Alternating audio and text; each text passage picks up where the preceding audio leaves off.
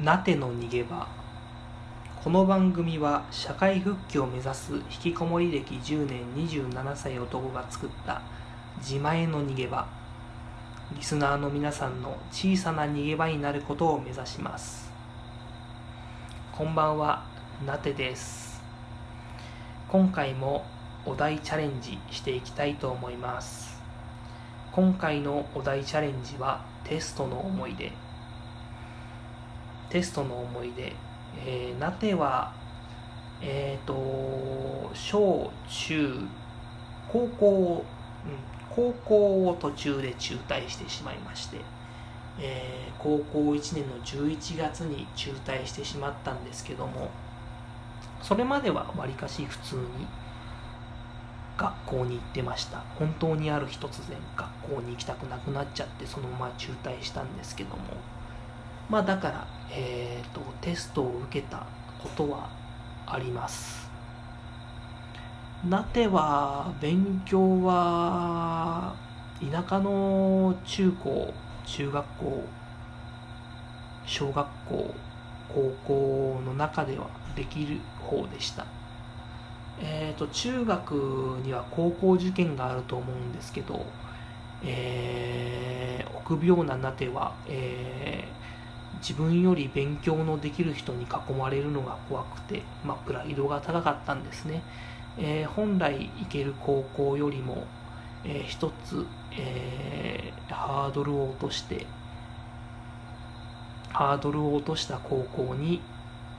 入学しました。えっ、ー、と、まあ、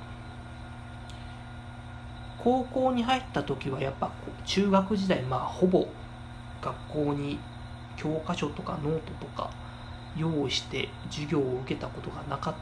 たし宿題もほとんどやったことがなかったのでえー、まあ真面目に授業を受けてて真面目にこう勉強してみたいなことをしようと思ったんですけどまあなかなか続かないんですね。ただテストの順位はえーと、よくて上から5番目とか4番目とかそういうのを順位でした。えー、一番、うん、一番テストで思い出深かったのは、えーと、中3の時の最後のテストですね。受験に向けた最後のテストで、えっ、ー、と、なては、えっ、ー、と、苦手な科目は苦手な、すごく苦手で、得意な科目はもうとことんまで突き止め、突き詰めてやっちゃうみたいな、性格で、えっ、ー、と、中3の時だと社会が好きでした。社会が好きだったので、えーと、数学の時間とかそういう時間も社会を勉強してかといって家に帰ったら勉強はしなせずに水戸黄門の再放送を見て飯食って寝るみたいな風呂入って寝るみたいな生活をしていたんですけどもまあ問題のある生徒だったとは思うんですけどそういうふうにまあ勉強を重ねてたらなんと、えー、中学最後の社会のテストで、えー、100点を取ることができました。まあそんなに珍しいことでもないクラスに1人2人ねそういうなんか勉強はできなくてももともと賢いよみたいなやつはいると思うのでそんな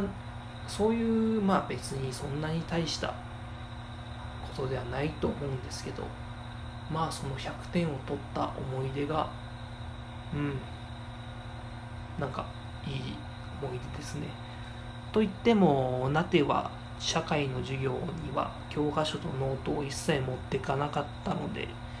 えーと、通知表自体は4でした。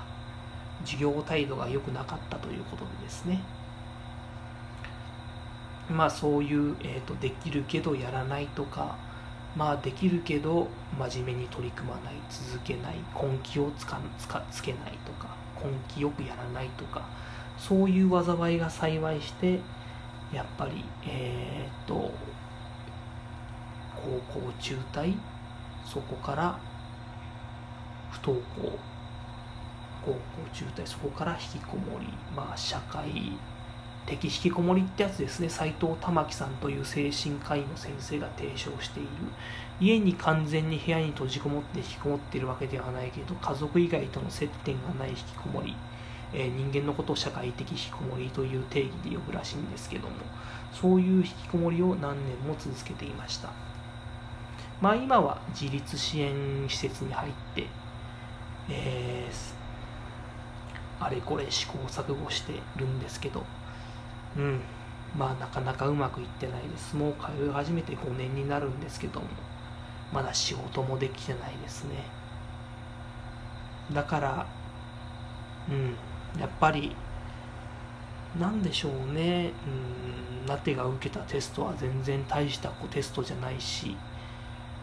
うん。なんかこうラテも勉強万能人間だったかと全然そんなことはないんですけど。学校のテストで推し量れるものはやっぱりごく限られた能力でしかないと思います。えー、っと計画立てて実行する能力、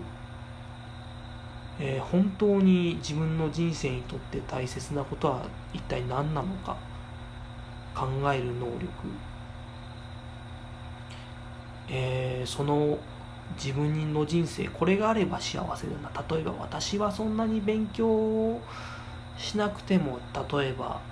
うん、なんかこういうことしたい。これがちょっとお金になればいいなとか。そういうのを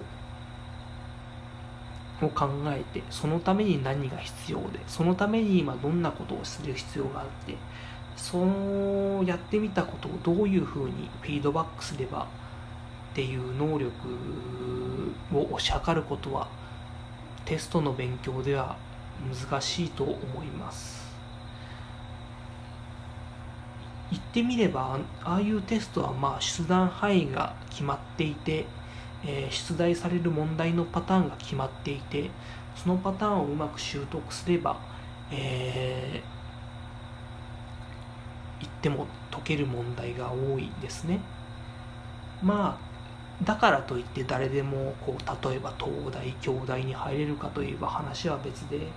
えーと、ある話によると,、えーと、東大に入れるかどうかを一番決定する因子は親族にどれぐらい東大出がいるかみたいなそういう話だったりもするらしいでからまあ勉強すれば東大に入れるよとは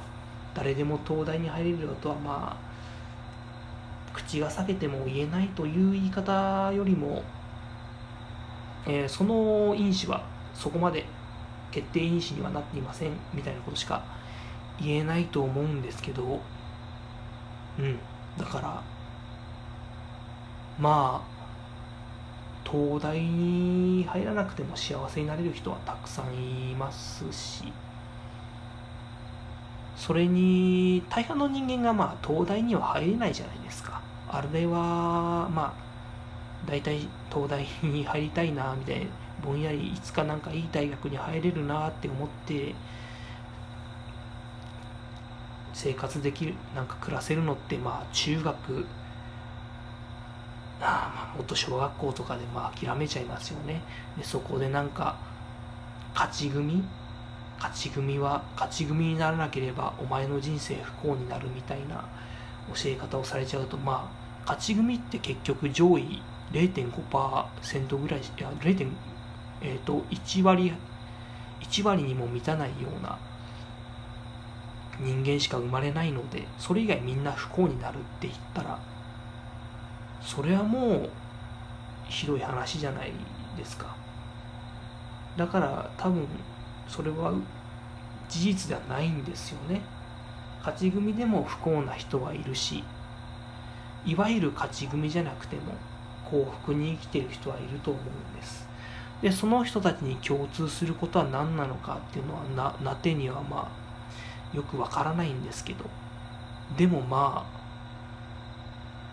一つ言えるのは多分多分学校の勉強できるか否かにかかわらずまあ学ぶってことがやっぱできる人それは人間関係を学ぶとかそういうのも含めてとにかく学びの回路が開かれている。相手がこういうふうに振る舞ってきたとかこういうメッセージを何か、えーと、物だったりとか人だったりとか受け取ってじゃあ自分はどういうふうに考えるのか。そういうフィードバックが常にできている人。そういう人が幸せにつながってるんじゃないかなと思うしそういう人が他人を決めつけて他人に、えー、嫌な思いをさせない人でいるんじゃないかなとなては思います。まあだからとりあえずやってみて。でやってみて何がうまくいかなかったのかフィードバックして。何がうまくできてるのかフィードバックして。それで次につなげていく。それで自分を変えていく。状況を把握してその状況に向けて自分を変えていく。そういう作業ができる人がやっぱりなては幸せな人なんじゃないかなと思います。まあ多分今そういう実験心理学みたいな分野はとても進んでいてネットを調べれば幸せな人は大体こういう風な因子を持っているとかそういうのはたくさん出てくると思います。でもそれを習得するにはやっぱり学びの回路さっき言ったフィードバックして自分を変えていくという回路が開かれていることはなてはいろんな本を読んで重要だなと思ったのでそういう話をしたいと思います。なてのテストの思い出でした。ありがとうございました。このラジオは皆さんの小さな逃げ場になることを目指していますご視聴いただきありがとうございました。